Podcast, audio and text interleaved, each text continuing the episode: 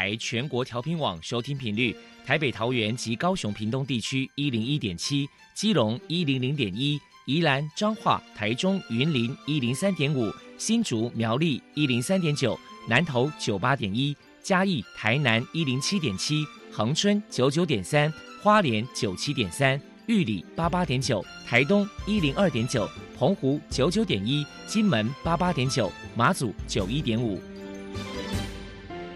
爱是包容，爱是牺牲，爱是分享，爱是服务。因为爱，特殊教育充满了无限的可能。用爱关怀身心障碍同学的未来，用心倾听资赋优异子女的心声。欢迎老师、家长、同学们，大家一起加入特别的爱这个大家庭。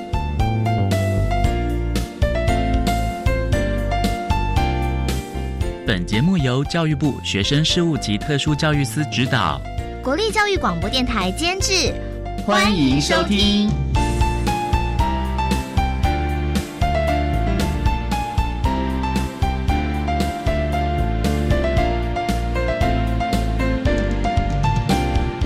因为爱，我们在空中相聚。欢迎您再度收听《特别的爱》，我是小莹。这个节目在每个星期六和星期天的十六点零五分到十七点播出。在今天节目中，将为你安排三个部分。首先，在“爱的小百科”单元里头，波波将为你安排“飞翔云端”的教室单元，为您邀请台中启明学校实习就业辅导组的组长郑玉汉郑组长为大家说明台中启明学校针对孩子们所做的职业教育的推广还有设计，希望提供大家可以做个参考了。另外，今天的主题专访为你安排的是。爱的搜寻引擎为你邀请树德科技大学资源教室的李兆华辅导老师以及陈凯祥辅导老师两位老师将为大家分享展翅的淬炼，谈高等教育阶段特教学生职涯规划以及就业观念的养成重点，希望提供大家可以做参考。节目最后为你安排的是“爱的加油站”，为您邀请获得一百零八年优良特殊教育人员荣耀的国立增文高级农工职业学校综合职能科的杨博涵老师为大家加油打气了。好，那么开始为您进行今天特别的爱第一部分，由波波为大家安排“飞翔云端”的教室单元。飞翔云端的教室，特殊儿是落难人间的小天使，老师。必须要拥有爱的特异功能，才能够解读与引导特殊儿。教师是特殊教育非常重要的一环。我们邀请相关的老师分享教学技巧、班级经营、亲师互动等等的经验，提供给教师们参考运用哦。Hello，大家好，我是 Bobo，欢迎收听飞翔云端的教室。今天我们特地请到了台中启明学校实习就业辅导组的组长郑玉汉老师，来跟大家介绍一下职业教育的推广成果。首先，我们先请郑组长来介绍一下台中启明学校的职业教育课程有什么样的特色，有哪一些职业训练的课程呢？本校现有的职业教育课程分别有保健按摩服务科以及综合职能科两个科别，分别有不同的课程特色。在保健按摩服务科是以视觉障碍类的学生为主，职业课程是以按摩职类为基础的各类课程，包含基础按摩手法、指压按摩、脚底按摩、附件按摩、精油物品实作等课程。未来也将加入明眼人的传统整复课程，希望透过课程培养学生具备基础的按摩技能，并辅导学生取得按摩职类品级证照。另外一方面，也有音乐相关课程，例如合唱团、国乐、萨克斯风、流行音乐等。学生们也多次在全国学生音乐比赛中获得优等成绩。学校也借由同济会赞助本校希望课程经费，办理各式音乐培训课程。再加上福伦社每年赞助本校举办全国视障生音乐夏令营，使得本校学生在毕业时。多能演奏一项以上的乐器，也有许多校友从事街头艺人的工作。在体育方面，本校更设有专业运动教练，针对视觉障碍学生在田径、马拉松等项目的指导。培养本校学生在县市级、全国级乃至世界级的身心障碍运动比赛中取得佳绩。更曾经有校友刘雅婷在张福生教练的指导下取得亚帕运标枪银牌，实属不易。另外还设有综合职能科，综合职能科则是以多元职类的课程来探索并发挥学生的潜能与优势，其中包含了烘焙食物、中餐制作、素食制作。电锅料理、商品包装、手工艺制作、环境服务、门市清洁、美容美发等。特别是本校的综合职能科还加入了舒压按摩课程，让综合职能科的同学也能学习到以往没有接触过的按摩课程，也是本校的特色课程之一。更重要的是，本校的职业训练课程有完整的专业团队来协助，团队中有物理治疗师、职能治疗师。语言治疗师、临床心理师、社工师、辅导教师等服务的内容包含职务在设计、职前准备、心理辅导以及工作中的技能强化、教学及专业团队的搭配，使课程内容更符合学生的需求及能力。接下来，我们请郑组长来介绍一下，针对职业教育学校曾经举办过哪一些活动，还有在未来有哪一些计划呢？针对职业教育方面，学校在校内举办过各职类的技能竞赛，例如按摩竞赛、烘焙竞赛、园艺竞赛，希望透过竞赛提升学生们的职业技能，也希望能借此诱发学生投入并精进其感兴趣的职类。另外，平时校内亦会举办各式职业教育的研习。师生都能共同来参与。比较特别的是，我们也办过烘焙考照班，将具有潜能的学生透过密集且增强的训练方式来提升考照率，也顺利帮助本校学生取得取得烘焙面包的丙级证照。在校外，我们也会举办职场参访、就业服务站的参访，以及参加市政府举办的就业博览会，希望借此引导学生从课程。衔接到实际的职场与求职现场，提升学生的就业转型成功比率。未来学校在职业教育的计划上有多个目标，且有部分已经在进行中，包含设立学校专属的录音室，培养本校学生成为广播主持人或是配音声优，增加客房旅馆服务的相关课程。另外，也计划办理职业技能及技艺认证护照。内容包含了各式职业技能以及乐器、歌唱、舞蹈、运动等技艺，培养每个学生都能在毕业前具有通过三项认证的能力。请教一下郑组长，在校外职场实习的这个部分，台中启明学校在选择实习单位有哪一些考量的地方？还有目前有跟哪些优良的职场单位合作呢？学校在选择实习单位最大的考量，不外乎就是学生毕业后能够成功的就业，所以学校呃会尽量把实习的单位选择在临近学生的居住地，让学生毕业的时候就能留在家里附近的职场工作。在选择实习单位的时候，也会考量学生的优势能力以及兴趣，并且搭配学生家长的意见。让学生尽可能找寻到最合适的实习单位。那目前学校有合作过的优良职场单位有新国泰按摩中心、玉山健康按摩中心、康福精血按摩中心、全联福利中心、后里的园艺洗车场及加热洗车场，然后后里阿宝早餐店、统一超商、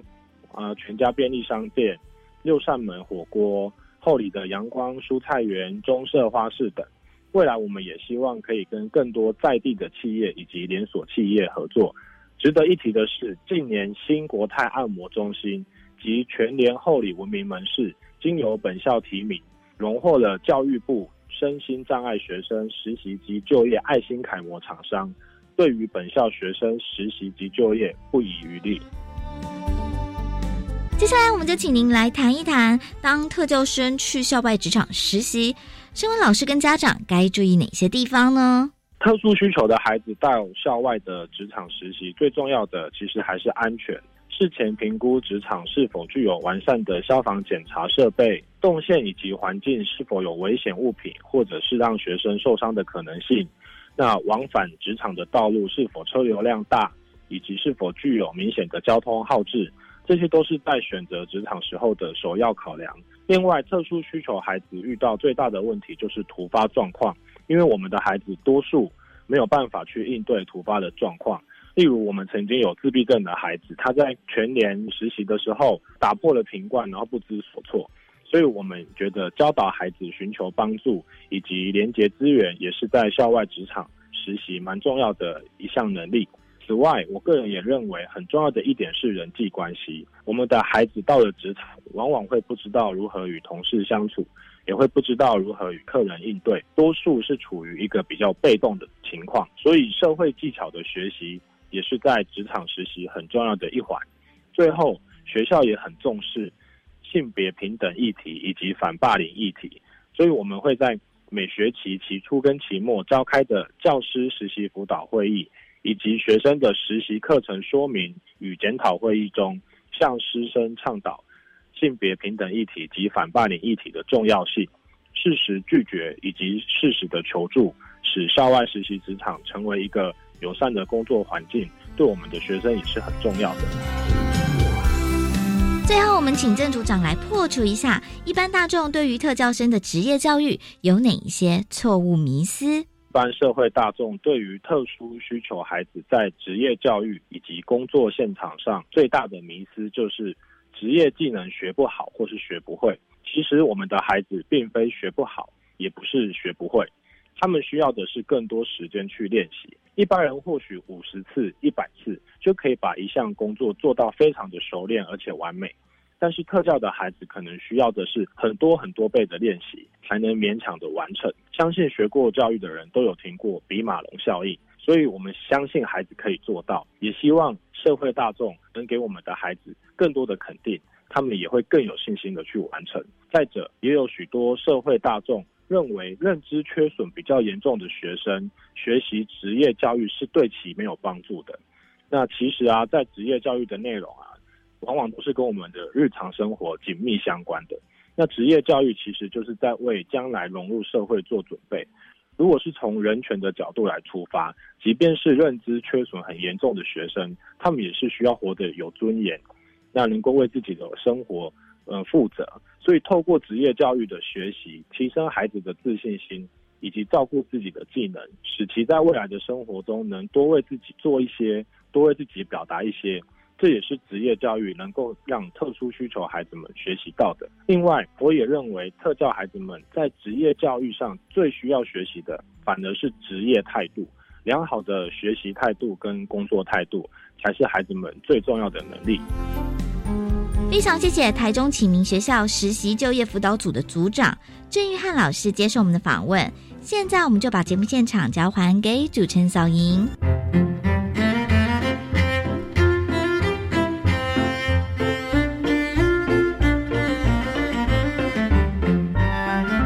谢谢台中启明学校实习就业辅导组的郑玉汉组长以及波波为大家提供的资讯，希望提供大家可以做参考了。您现在所收听的节目是国立教育广播电台特别的爱，这个节目在每个星期六和星期天的十六点零五分到十七点播出。接下来为您进行今天的主题专访，今天的主题专访为您安排的是爱的搜寻引擎。为你邀请树德科技大学资源教室的李兆华辅导老师以及陈凯祥辅导老师两位老师将为大家分享展翅的淬炼，谈高等教育阶段特教学生职涯规划以及就业观念的养成，希望提供大家可以做参考喽。好，那么开始为您进行今天特别爱的主题专访，《爱的搜寻引擎》。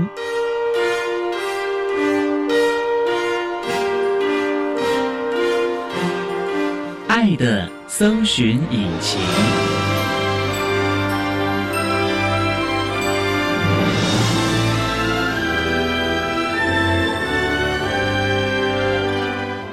今天为大家邀请到的是树德科技大学资源教室的两位老师。第一位呢是李兆华李老师，老师您好。主持人你好，各位听众大家好。第二位呢是陈凯祥老师，老师您好。主持人好，各位观众大家好。今天啊特别邀请两位老师为大家来说明展翅的淬炼，谈高等教育阶段身心障碍学生职涯规划以及就业观念的养成。那首先要先请李老师为大家介绍树德科技大学在什么地方啊？在我们高雄市的燕巢区。交通方便吗？正方便，国道十号下来大概五分钟就到了。有火车或者是火车是搭到南子火车站，那捷运就是到都会公园站再转公车。那学校大概成立多久了？学校是在一九九七年，早期是树德技术学院，两千年左右正式改制为科技大学。主要是以工科为主吗？学校设有五个学院，有管理学院、资讯学院、设计学院、应用社会学院，还有通识教育五个学院，一共有二十四个科系。学制大概分为四年制的大学部，还有二年制的进修部跟专科学校。那目前全校的学生大概超过一万人左右。专科是五专部吗？二专等于是四季二专那个。四季二专是。学校的学生还蛮多的哦，对，因为这几年南部的学生大概都会选南部的学校来就读，所以大部分还是南部为主喽。是我们声音在学生大概有多少？整个加起来大概一百五十位，那很高哎。各种障碍类别都有。对，那以数的来讲，目前最多的类别是学习障碍，大概将近八十位；自闭症的学生也大概二十五位。其次就是肢体障碍、智能障碍，还有听觉、视觉、脑性麻痹等等。那他们都是站在各个系所了，各个科系。那学习上有没有什么特别困难的地方吗？科技大学很多都是要实际动手做，或者是创意的课程哎。如果以学习障碍这个类别来讲，这些学生就是我们讲的，可能在读书上面会比较弱一点，要背诵的一些科目他可能背的不好。可是事实上，他的实际操作，比如说是美容美发、餐饮，不见得是他们的弱势，反而是他们的优势，因为他们可能在高职端的时候就已经培养了相关的技能，所以还去参加竞赛比赛喽。通常以科大来讲，表现不错的学生，大概我们就是会鼓励他们到校外去参加一些比赛，这对他们来说也是一种自信心的提升了啊。是，那也想请教李老师，你从事我们辅导工作大概多久了？我到树德大概是六年，其实我前将近二十年我都是从事社工的工作。哦，那怎么会转换跑道了呢？大家知道，社工其实是蛮耗体力、耗精神的一个工作。也因缘际会，我有到树德科大的儿家所念硕班。那念完之后，也想说前一个工作告一个段落，多一些时间陪孩子。刚好学校的资源教师有辅导老师的职缺，那我想说就试看看，还可以适应吧。算适应的还不错。那我们稍待啊，再请树德科技大学资源教室的李兆华辅导老师，还有陈凯祥辅导老师，再为大家说明展翅的翠点谈高等教育阶段身心障碍学生职涯规划以及就业观念养成的重点。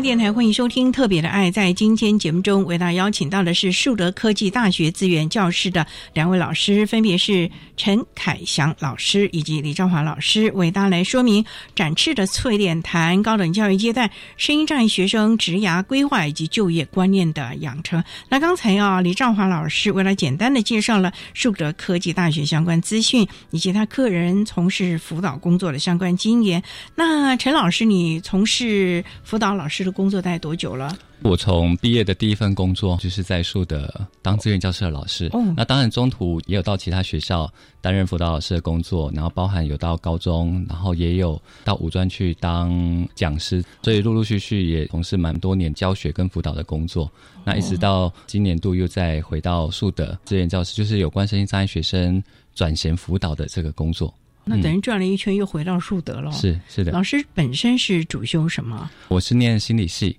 大学是念医学研究所。提供我们的学生蛮多的支持服务喽。对，我觉得最主要我可以提供给学生，除了理解他们之外，那还包含说我在这么多年的工作经验当中，也刚好可以提供给他们在各个不同领域职涯上面的一些建议。我觉得这个是我可以带给他们新的不一样的刺激，这样。那李老师想请教你的社工的背景，在辅导老师这一块，也可以提供学生什么样的资源的整合吗？我们身心障碍的学生，部分学生是拥有身心障碍手册，就是证明有关身心障碍福利方面的资源，或者是说学生未来进入职场有一些劳政相关的资源，我们就可以做一些连结。所以不光只是在教育体系，甚至于可能要综合跨局处的资源服务提供给学生哦。是，那也想请教，目前树德有几位辅导老师啊？我们有五位辅导辅导师，再加上我是转衔辅导员，所以总共有六位。总共六位哦。，对，主要是因为学生人数很多了，是不是？教育部有补助聘请五位志愿教师辅导员。我这个转衔辅导员的职位啊，是今年度教育部有一个新的示范计划，就是要辅导我们身心障碍学生有关实习跟就业方面的一些相关的辅导，特别有一个新的示范计划所聘请的。是因为树德科大是属于技职体系，所以才会在树德做这样的研究计划吗？应该是从去年度开始找学校做示范，不只是寄职的学校，包含普通大学也都有。最主要就是想要提供给我们身心障碍学生，大学毕业之后到底要怎么样去衔接到他们就业。教育部之前发现有蛮多的学生他在这一块都没办法好好的去衔接，所以他希望推动这方面的辅导。在推动之前，就希望先找几个学校来做示范，透过示范的方式，然后大家来讨论这样子的一个工作该怎么来执行。所以现在是在示范的一个阶段，等于有点算是实验阶段了，是要看看有哪一些可能行政措施不是那么的完备，所以可能还要再做一些的更动，以及有哪些的措施可能还要更好了。对，主要就是强针对就业这一块，是不是？对，也包含实习啊，因为实习对于我们身心障碍学生来讲，其实也蛮重要的。因为以往在实习的部分，如果身心障碍学生在系上，他跟其他同学。如果他的能力比较没有那么好的话，有时候他可能会比较难找到实习的单位。那找不到实习的单位，可能就会用另外的方式，譬如说在校内写报告，或是另外做一个计划专题，变成学生他在工作的实务经验上面，他就会有有所欠缺。那他没有这些工作实习的经验，他未来要去就业的时候，可能就会有一些困难。所以，有关实习跟就业这两块，都是这个示范计划非常重视的。也就是说，未来期望我们声音障碍学生，甚至连实习这一块都是直接到我们业界，而不是在学校这种比较保护的环境去真正的淬炼了。对，没错，那对你们的挑战也是挺大的喽。是。我们稍待再请树德科技大学资源教室两位辅导老师李兆华李老师，还有陈凯祥陈老师，再为大家说明展翅的淬炼，谈高等教育阶段声音障碍学生职涯规划以及就业观念养成的重点。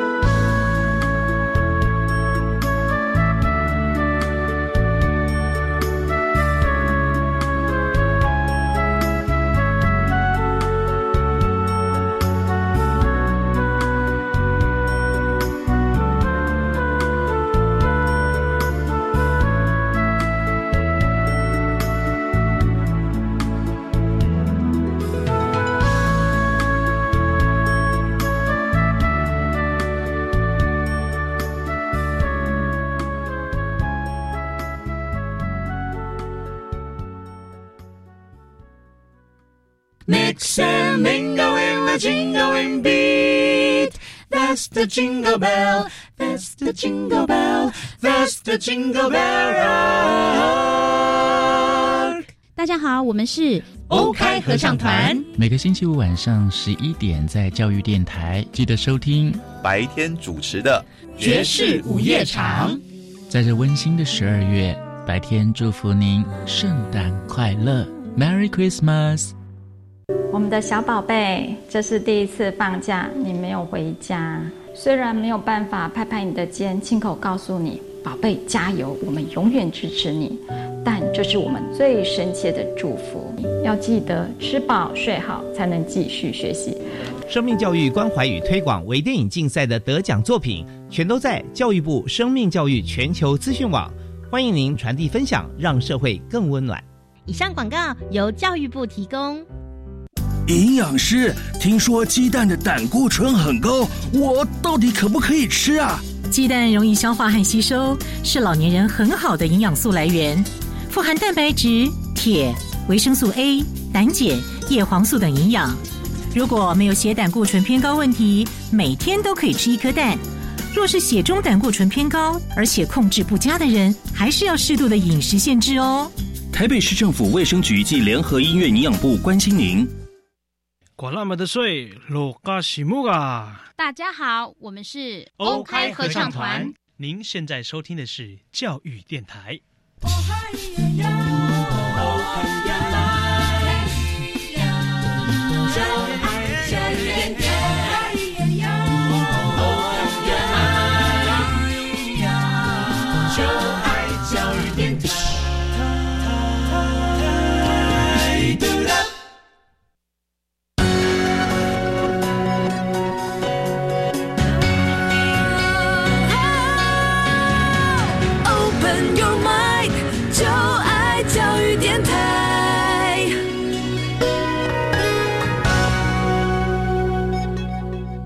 电台欢迎收听《特别的爱》这个节目，是在每个星期六和星期天的十六点零五分到十七点播出。在今天节目中，为大家邀请到的是树德科技大学资源教室的两位辅导老师李兆华李老师，还有陈凯祥陈老师，为大家说明展翅的淬炼，谈高等教育阶段身心障碍学生职涯规划以及就业观念养成的重点。那刚才两位老师啊，为大家提到了教育部最近在高等教育阶段呢，身心障碍学生的的就业转型这块呢，做了一个非常大的计划。李老师能不能为大家介绍一下这个案子？怎么会请到了树德？而且好像目前很多学校都在执行、在试验这个计划。是的，这个转型计划最早是由高雄师范大学福建智商所的林真平老师。针对高等教育，不管是普通大学或科技大学，这几年来，很多身上的学生在毕业前，他可能会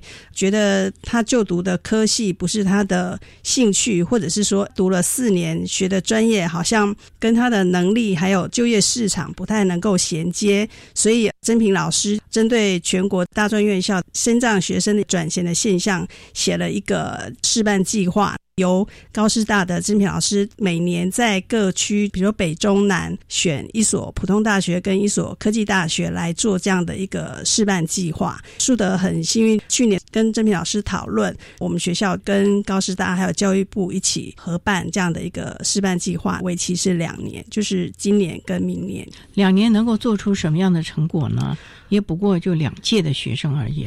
是就数的来讲，每年身心障碍的学生，他们的就业率大概都是四成左右。我们就会思考，在这四年当中，我们是要带给我们身心障碍学生什么样的训练或者学习？那事实上，在过去这几年来，我们在大专生就是四年的学习里面，我们会提供他们一些生涯的探索或者兴趣方面的活动。可是，身心障碍学生虽然我们说到大学阶段，照理说他们是一个成人的。可是事实上，在家长的教养过程里面，即使到了二十几岁，家长还是觉得不放心孩子，甚至是担心他们未来的就业。那我们就觉得，应该毕业之前让孩子多了解一下他的能力在哪里，他的兴趣跟就业市场不会有落差太大的一个状况。所以老师，那像这个计划是全校所有的学生都在这个计划当中，你们要帮他量身定制的吗？全校大概一百五十位左右的升障学生，既然是试办，我们就会针对一年级、二年级、三年级、四年级各类别的学生跟他的科系做一个。试办，那我们这个计划主要是针对三个比较的主轴，一个就是学生，那一个就是针对家长，那再一个就是针对劳政的系统，我们要做一个衔接。那因为这个计划比较大，所以我们在这个计划里面特别申请一位专任的转衔辅导人员。那基本上就是在挑选出来这个学生，可能就为他量身定做，最少在这两年内要知道他的兴趣、性向、能力在什么地方喽。是，比如说大二的学生，因为他也还没毕业，可是他又在求学阶段，那我们就会把这个计划里面针对学生他实习之前做一个未来到就业市场的简单的评估。想请教陈老师，那针对这个专案，您负责的是你要一个个跟他们详谈你的能力、你的兴趣，甚至要做测验吗？对，没错。志愿教室的辅导员，当他们把有需求的个案转接过来之后，会依照他们的需求帮他们做一些评估跟评量。当然，一开始的时候，我们会先做初步的物谈。那有些学生他是有就业的需求，有些学生他是有实习的需求，或者有些学生他就读了这些科系之后，他可能觉得不太有兴趣，或者是跟他自己的能力是否不太符合，他开始产生一些质疑。那这个都是我们可以辅导的范围。所以一开始都会针对他的状况，帮他们做一些职业兴趣跟形象的测验，依据这个结果跟他做一些咨询跟讨论。接下来再针对他的需求，譬如说他如果有要转科系，或者是说要实习，或者是要就业的话，再针对这个部分做逐步的媒合。所以其实这些学生也是你们有精挑细选过了嘛？就像您讲的，可能有三种不同类型，有的要实习的，有的要就业，那有的是根本兴趣跟所学不同，所以你们可能还要辅导他转系转学，或者是找第二专长咯。对，但是不见得每一位身心障碍学生都有这个需求，因为有些学生他如果能力 OK 适应的很好，他可以跟着系上脚步，他就可以做得很好，可以衔接到就业。当然有一些学生可能能力上面呢、比较需要一些特殊的协助跟帮忙，这个部分就会需要我们这边要多下一点功夫去协助他们。所以你们的目标对象应该是针对就业实习有真正困难的那些适应良好的同学，可能就不是在你们这个案子里面去琢磨的喽。对，哦，所以还真的是要有点成效出来哦。对。对老师来说，压力也是挺大的啊。那目前这个计划进行的如何了呢？已经开始找到了同学，或者是大家已经各司其职了吗？这个计划包含实习跟职业评量的部分，我们都有一直在推动。职业评量的部分，我们除了针对即将毕业的学生，先帮他们在入社会之前就先做好职业评量，然后把职业评量的结果让同学、还有家长、还有我们的劳政单位的救辅员知道。帮助他们了解自己的能力，帮助家长也了解学生的能力，然后让他们在求职的过程当中，哈，他们可以比较清楚自己的能力可以适配什么样的工作。那职业评量呢，我们也有试着让还没有实习，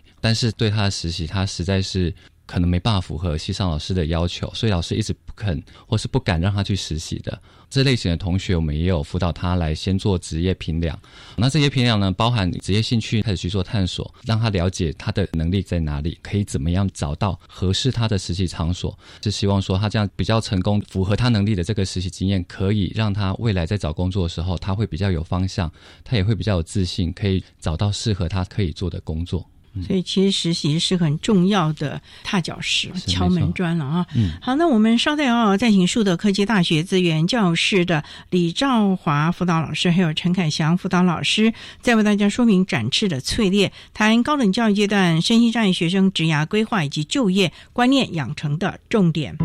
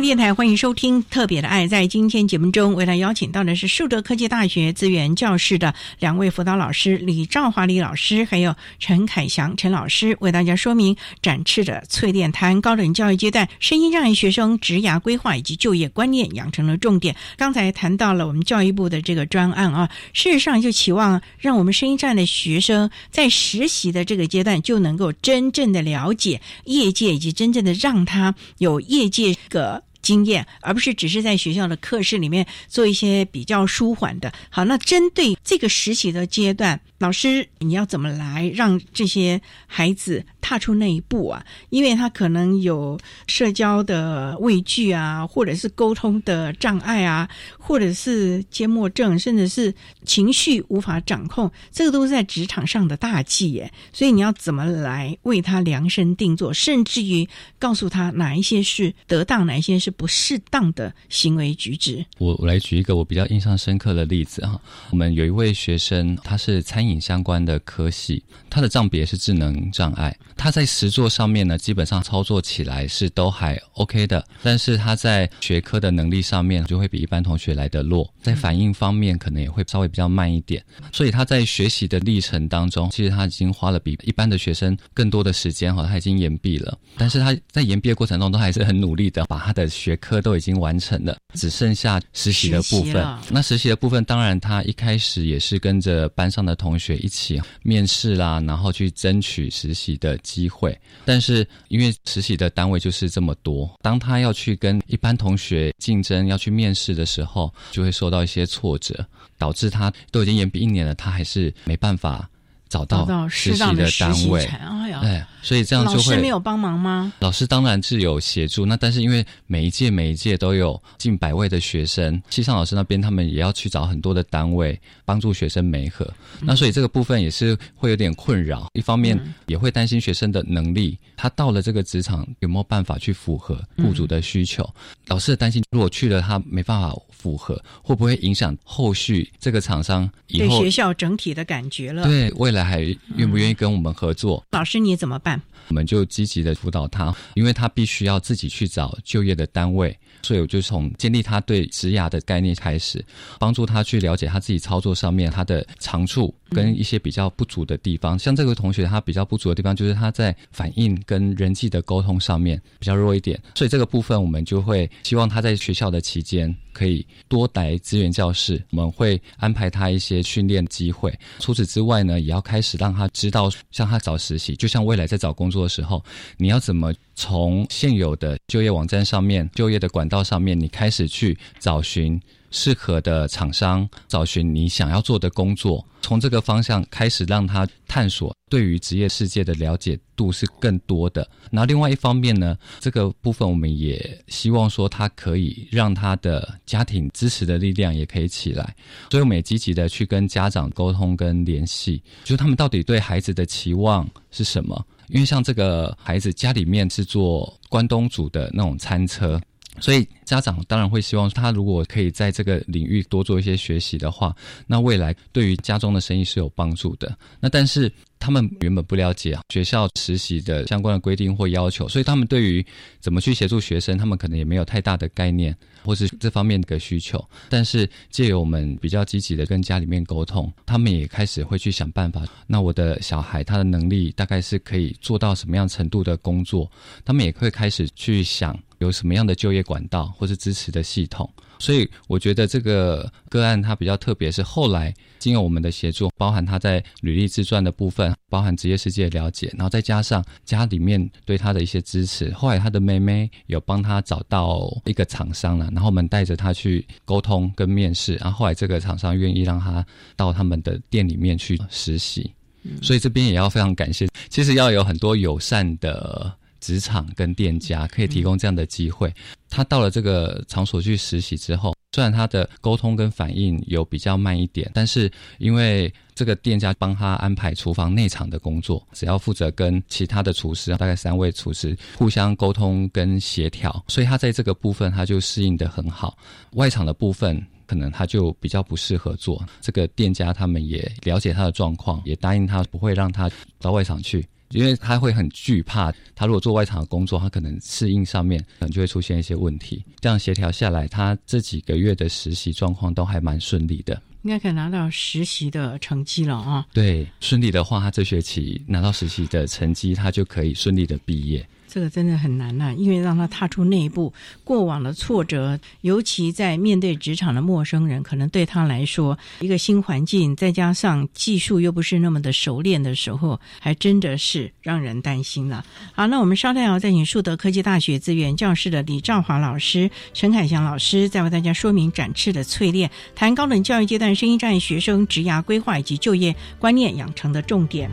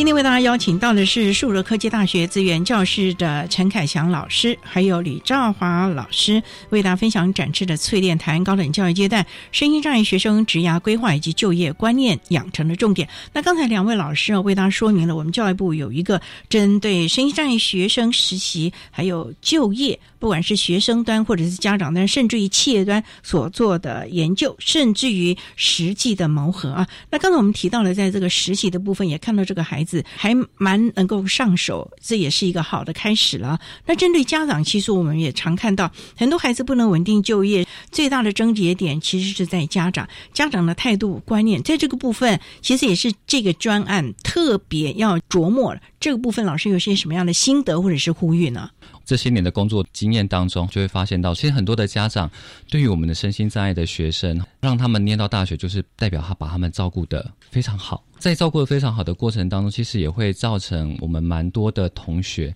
他在生活上面自立的能力上面，还是会有一点点的问题存在。例如，譬如说交通，因为像我们学校比较不是交通那么方便的位置啊，但我们会有一些公车啦，哈，会有一些接驳车可以到达学校，但是有些家长。仍然接送，对，将来职场他不能每天接送他。对对对，那我们就会担心未来到了职场，他挑选的工作是不是又要在家里附近呢？就是家长可以接的呢？这个就会让我们对于他的就业会蛮担心的。然后也会发现到有些同学对于他未来的就业，其实他是没有那么的积极，他就会觉得说，我毕业了应该没关系，我可以先待在家里，过一段时间我再来找工作就好了。就是他不会很着急，不会像一般的同学，他会觉得说，哎，当我毕业了，我想要去实践我的能力，我要去找工作，就会发现到说，有些学生他真的就是比较退缩，他就觉得说没关系，那我慢慢来。那他慢慢来的过程当中，可能就会慢了半年、一年，下一届的毕业生又来啦，对他就会变成迟迟无法就业。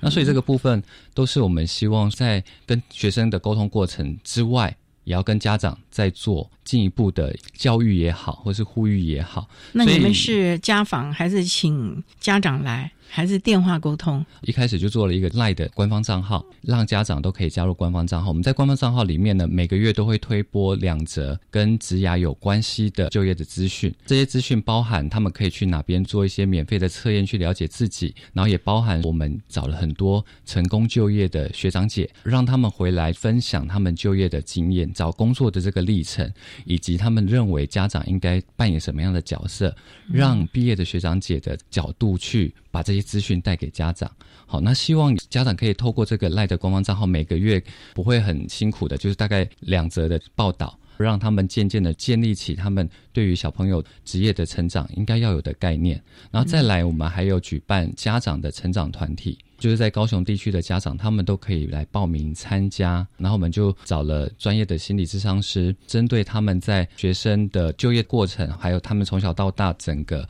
发展的历程当中，给予家长一些支持，也让他们对于学生的就业上面可以更有方向，也更知道说自己应该扮演什么样的角色，然后什么时间点他可以适时的放手，让我们的身心障碍学生可以更快的自立在社会当中。有没有也找一些家长成功的家长？这些家长的经验，因为家长之间的沟通有时候比我们讲更有效。哎，对，所以我们在团体的过程当中，就会发现到有些家长他是蛮有经验的，或是他在这方面他是有一些心得的。那我们也计划在明年度的计划安排这些家长来做一些讲座，也把他辅导他小孩的过程可以分享给低年级新生的一些家长。好，让他们在未来就学的过程当中，可以知道说，我可以怎么样逐步的来训练我的孩子，让他未来四年毕业之后，可以很顺利的衔接到就业这这一块。你感觉成效如何？成效很好，因为我觉得现在的家长其实他们没有太多互相交流的机会，顶多就是有一些可能比较严重的，他们有一些病友的协会，他们在里面可以稍微做分享。但是每一个身心障碍的孩子其实都很不一样，那他在这个过程当中，每个人会遇到的困难其实都不太一样。那借由这方面的团体的机会，会互相沟通交流，然后他们私底下因为这样的团体，他们也有互相加赖啊，然后平常可以互相支持跟沟通。我觉得这个对于他们来讲，其实提供给他们很多心理上面跟经验上面的一些支持，也帮助到他们的孩子。两位老师，这个案子这样执行起来啊，看到了实习的这个面相，甚至于就业，甚至于家长这个面相，你们觉得是真正的有成效吗？李老师？如果就树德我们学校本身的学生来讲，我们会觉得是有成效，因为这样的一个示范方案计划是针对我们学校的学生，或许其他的学校或者普通大学，每间学校实施的方式或许是不一样。那我想，曾平老师当初包括教育部这个计划，他就是希望各校可以发展出自己学校的特色，针对身心障碍学生在生涯、职涯或者未来就业转型的过程。所以，如果可以透过这个示范计划来发展出各自学校特色的话，这个就是建立起一个 model。那等于之后我们后续就可以照着这个模式去推动。所以其实啊，几位辅导老师应该也对这个案子多所琢磨了，也淬炼了自己的一些能力。将来这个专案就算是不再树德执行，可是因为你们已经有这样的个经验，后续的学生你们也可以照着这个模式来运作了。对，没错。所以这其实是对你们对学生来说都是好事了。嗯，那也希望说这个经验未来可以提供给更多的辅导人员，这是要整理出来一个模式的啦。那希望不管是未来有没有这样的一个职缺，那但是希望说志愿教师在提供服务的时候，我们在职涯发展的这一块也可以把它加的更完整一点。所以将来会有一个 SOP，针对不同职种，因为就像我们讲的，就以科技大学来说了，科技大学的职种这么的多。所以每个职种他能够做的工作需要的专业，可能都有个 SOP，互相的支援串联。老师们之间也应该要有一个团体，大家一起来为学生喽。这个案子还蛮庞大的，任重道远了。我们也期望经由这个专案的执行，会让我们高等教育的孩子，真正在他学成之后，也能够在职场发挥他多年来所学的成果。这也是我们在教育上一个非常重要的一个里程碑了啊！好，那我们今天也非常的谢谢树德科技大学资源教室两位辅导老师，非常谢谢李兆华李老师，谢谢您啊，谢谢主持人，也非常谢谢陈凯祥陈老师，谢谢主持人，谢谢听众，好，也谢。谢谢两位为大家说明了高等教育阶段生一站学生职涯规划以及就业观念养成的重点，也欢迎我们其他学校的辅导老师也一起来了解这样的一个块面了。今天非常谢谢两位，谢谢，谢谢。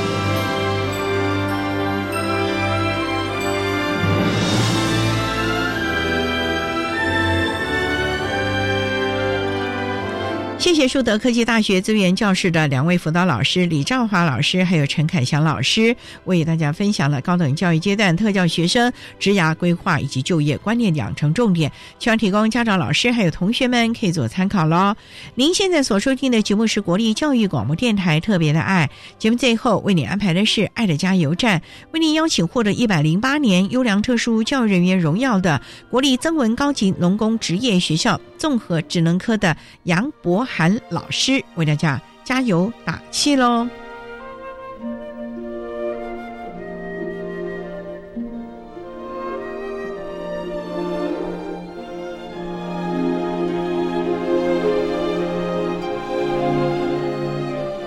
爱的加油站。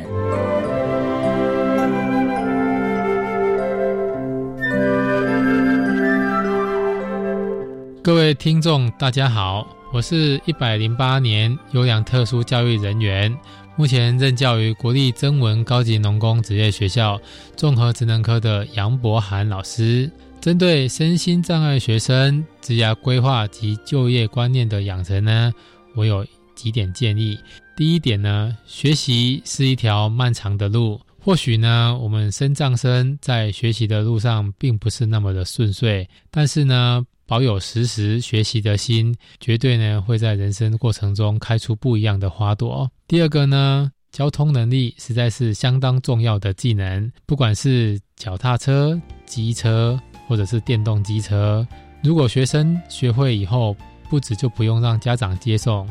相反的还可以接送家里面的人，等于呢就是从家里面的负担变成了家里面的助力。以上是我的建议，谢谢大家。